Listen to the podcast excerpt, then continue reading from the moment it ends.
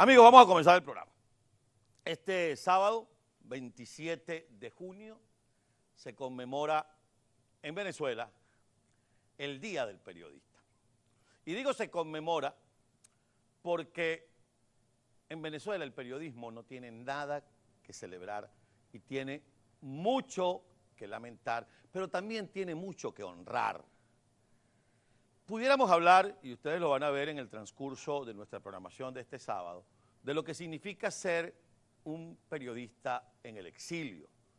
La experiencia que nosotros en EBTV y otros colegas venezolanos están viviendo o estamos viviendo es inédita desde el punto de vista de la tecnología que se pone al servicio de la libertad de expresión.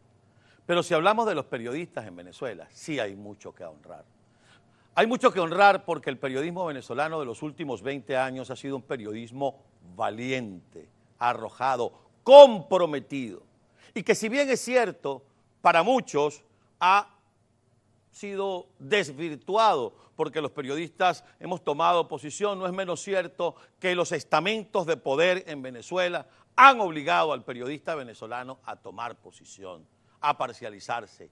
Sí, porque uno, antes de haber estudiado o antes de hacerse comunicador, es un ciudadano y en el caso nuestro somos unos ciudadanos venezolanos, que nos preocupa nuestro país, que nos preocupa la libertad, que necesitamos trabajar todos los días para buscar la verdad, colocarla en pantalla y que usted la asuma o no, la crea o no. Si usted la cree, habremos hecho nuestro trabajo. Si no la cree, a lo mejor también lo habremos hecho, pero usted tiene el derecho, la libertad de no creer y buscar otra versión. De eso se trata, de la libertad, de la libertad de escoger el canal que quieres ver, el periódico que quieres leer, la página por la que quieres navegar, la radio que quieres escuchar.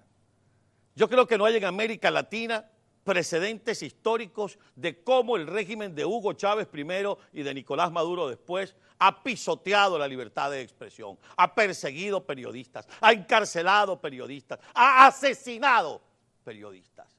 No existe. ¿Cómo no? Hay experiencias de dictaduras en América Latina de persecución a la libertad de expresión, pero como esta, ninguna. Cerrado canales de televisión, limitado periódicos por el monopolio del papel, cerradas emisoras de radio.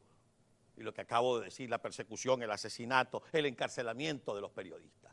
Y una diáspora periodística que no tiene precedentes en la historia. Por eso el día de hoy, cuando estamos a solo horas del 27 de junio y que se toma como referencia, para que lo sepan los amigos no venezolanos, por la aparición en Venezuela del Correo del Orinoco firmado y creado y dirigido por el libertador Simón Bolívar. Y por eso este 27 de junio se conmemora el Día del Periodista.